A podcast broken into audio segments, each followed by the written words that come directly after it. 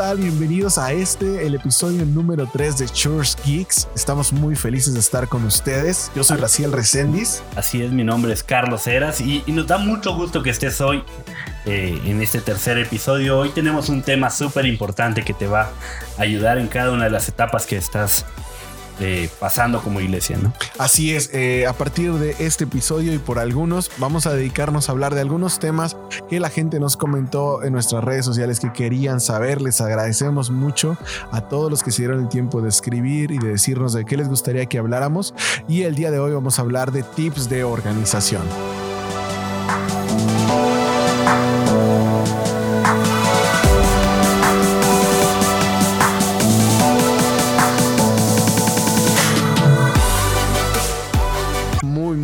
Importantes que quisiera remarcar. Y número uno es, preocúpate por ellos, porque la verdad, ah, para armar un equipo, ah, tienes que buscar las características de cada persona, sus habilidades. Y luego reclutarlas, ¿no? Invitarlos a ser parte de tu proyecto. Pero no son máquinas, tienes que... Así es. Y, yo creo, yo creo un problema que la mayoría de las iglesias no hemos eh, visto es, ¿qué vamos a hacer cuando esto, no que se acabe, eh, esto de las transmisiones en vivo, porque yo creo es un gran paso que hemos dado y, realmente si estás esperando que tu iglesia regrese a ser la misma de antes, después de esto, te pido que revalores, Que, que cheques realmente si, si vale la pena regresar a lo que estás haciendo o continuar con esto eh, de los lives y esta parte de la tecnología. Pero algo que no hemos eh, checado es qué va a pasar con la iglesia cuando regrese a sus cuatro paredes, por así llamarlo, ¿verdad? O sea, te estás preocupando por tu equipo de servidores, te estás preocupando por cómo están ellos. Eh, nosotros lo, hemos tratado de estar implementando, ¿no? Y hemos tratado de hacer eh, que cada uno de los encargados de ministerio siga teniendo el contacto con las personas que sirven en su ministerio, preguntándoles cómo han estado, si necesitan algo, eh, y tratar de suplir lo más que se pueda cada necesidad, ¿no? Así es. Entonces, no, y, sí creo que es bien importante cuidar a la gente, cuidar a tu equipo. Este, nosotros tenemos una frase en nuestra iglesia que me encanta que es las personas son primero. Y la verdad es que en el ministerio de Jesús tú ves que las personas son primero. Así es. Y pero volviendo al punto del equipo, ¿cómo formas un equipo? Si es algo tan importante tener un equipo y la verdad es que no podemos hacer iglesia si no tenemos un equipo, va a ser desgastante para ti si estás ah, tratando de resolver todo solo. Entonces, y no lo vas a lograr porque no es el modelo del reino. O sea, tú ves a Jesús estableciendo un equipo para evangelizar, para llevar la palabra a toda la tierra. Entonces, así es como ah, fuimos diseñados para funcionar mejor. Entonces, número uno, cuando quieres formar un equipo, es busca gente que puede estar de acuerdo con tu visión, con el proyecto que se está haciendo, que, que, sabes que su corazón está alineado a eso o que le puede interesar y dos, tal vez no está alineado a eso, pero tiene una habilidad muy importante para esa idea, para ese proyecto. Y entonces tú le puedes enseñar y le puedes ah, transmitir el corazón. Esos son dos puntos importantes de cómo saber a quién reclutar para tu equipo. Pero ahora, dos puntos importantes para el desarrollo del equipo es lo que tú tocaste, Carlos, es preocúpate por la vida de las personas. Y el otro que a veces lo pasamos por alto es formar un equipo lleva tiempo. O sea, no solo formar un equipo no es tener a la gente que necesitas junta en el mismo lugar o trabajando en el mismo proyecto. Formar un equipo es lograr que esas personas trabajen como un solo cuerpo, cada quien haciendo su función para conseguir un objetivo. Y eso lleva tiempo. O sea, eso no se logra de la noche a la mañana. Así es. Y, yo creo algo que favorece estos puntos, Raz, es, es el delegar la responsabilidad, ¿no? Y que cada quien sepa que su eh, parte es primordial para crear el objetivo, ¿no? Y es es tener claridad con la gente, es tener claridad de, sus responsabilidades y de las expectativas que tenemos eh, del, trabajo que ellos eh, hacen, ¿no? Lo, que, lo importante que ellos están haciendo. Entonces yo tal vez agregando a la, lista que dabas es sé claro con ellos, ¿no? Sé claro con las expectativas, sé claro con las responsabilidades que cada uno tiene. Sí, yo creo que ese, es el, algo que, complementa, porque estamos viendo, bueno, la gente ya sabe qué tiene que hacer, cómo lo tiene que hacer, cuándo lo tiene que hacer, y armaste quién va a ser cada uno. Ahora diles cómo lo van a hacer, o sea, qué es lo que se espera de ellos específicamente. Muchas veces ah, nos frustramos porque decimos, es que ¿por qué no lo, lo hacen así? ¿Por qué no lo hacen de aquella forma?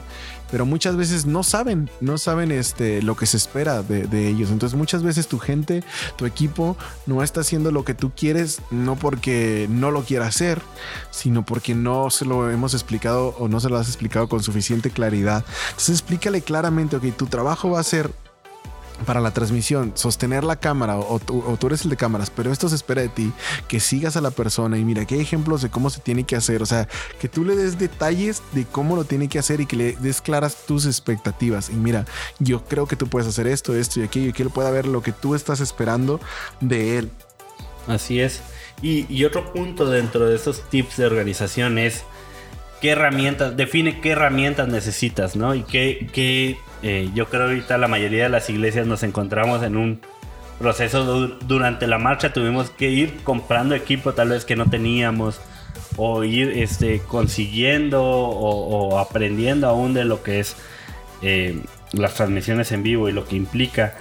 Y es un equilibrio bien curioso porque es, o se define qué herramientas necesitas y también qué presupuesto tienes. Y vas a tener que negociar y, entre herramientas y presupuesto. Y todos estamos limitados a un presupuesto, ya sea el que tiene el presupuesto de los millones de pesos como el que tiene el de los cientos de pesos.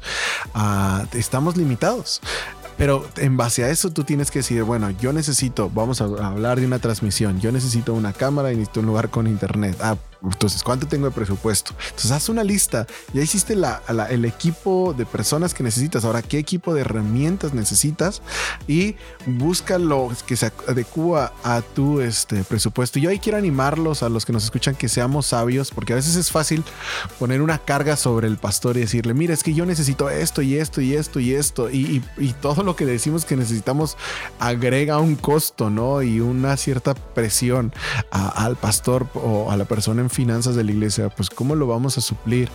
Y este, entonces es nuestra responsabilidad saber negociar y decir, bueno, ¿qué es lo que realmente necesito? O sea, yo quisiera tener todo esto y sería maravilloso tener todo esto, pero ¿qué es lo que realmente necesito? A veces cuando Carlos y yo presentamos un proyecto, presentamos lo ideal, así como sería maravilloso si tuviéramos esto, lo funcional y lo mínimo indispensable, ¿no? Y obviamente de cada opción pues hay diferente costo y también diferentes beneficios, pero yo te recomiendo que cuando tú hables de herramientas con tu pastor o con la persona de finanzas de tu iglesia, no manejes un solo proyecto, sino ah, maneja opciones. Mira, esta es la opción mejor, pero cuesta tanto. Esta es la opción funcional, logramos todo. Y esta es la, la más económica. Normalmente la más económica, su gran contra es que es prácticamente desechable. Te va a servir un poquito de tiempo y a la larga ya no te va a servir. Pero tú puedes presentarles ah, exactamente así, organizadas las propuestas de las herramientas que se necesitan. Ahora, yo, yo creo es esto, esto va muy de la mano con lo que estamos hablando. Un presupuesto para un proyecto eh, en específico se tiene que unir al objetivo general de la iglesia, ¿no? O sea, la iglesia tiene que tener un objetivo y todos los ministerios o cada uno de los proyectos tiene que ir enfocado a ese objetivo, ¿no?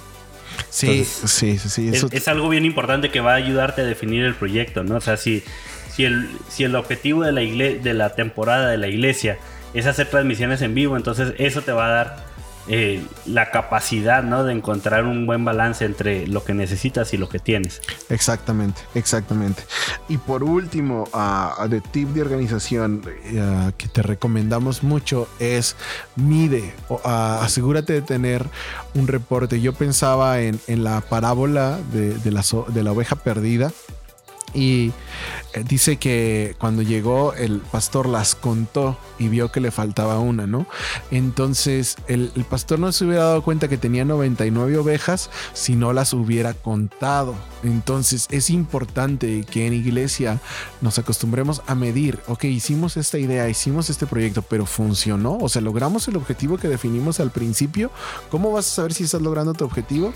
Hay una frase en la industria que es lo que no se mide no se mejora. La única forma de que lo sepas es si lo estás midiendo.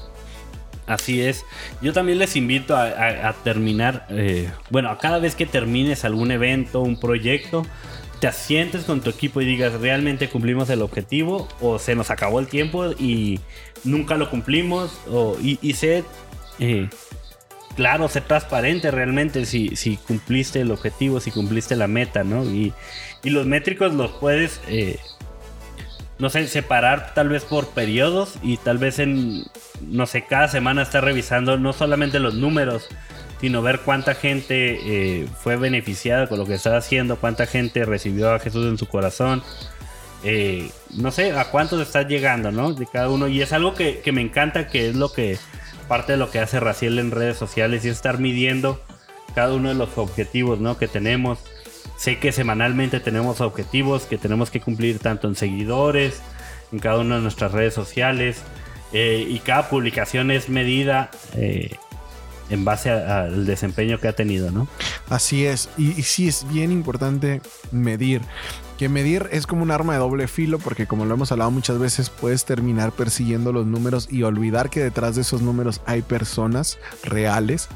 Entonces, pero sí es importante que midas en base al objetivo, ya sea que puedas medir, como decías ahorita, Carlos Salvación, asistencia, a y, que puedas a veces separar en reportes, ¿no? Nosotros recomendamos mucho que si tienes un programa de células o de reuniones en línea, a la gente esté llenando eh, reportes para que puedas saber cómo estás, que cada vez que tengas un live llenes un reporte, cantidad de, de personas que te vieron, cantidad de personas que compartieron, peticiones de oración que hubo, o, sea, mide, busca las cosas que puedes medir que importan para tu objetivo y estarás midiendo, estátelas midiendo para que puedas ver cómo va el, progreso y puedas ir mejorando a tiempo.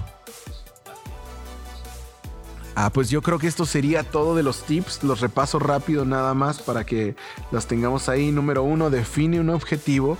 Dos, sepáralo en una lista de tareas. Haz una lista de tareas a que vas a responder el cómo vas a lograr tu objetivo. Número 3, ponle un cuándo, cuándo se van a hacer esas tareas, haz un horario si es un, si es un evento. Haz un equipo y asigna responsabilidades donde seas claro con las expectativas. Y número 5, define tus necesidades técnicas o herramientas que necesitas. Y por último, esas 5 las mides, asegúrate de medirlas, ten métricos. Entonces prácticamente son 6 tips de organización.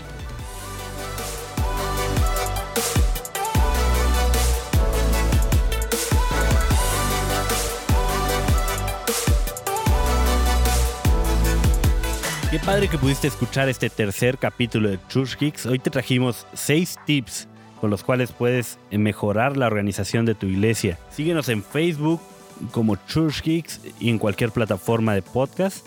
Recuerda suscribirte a este canal y compartir este podcast con todos sus conocidos.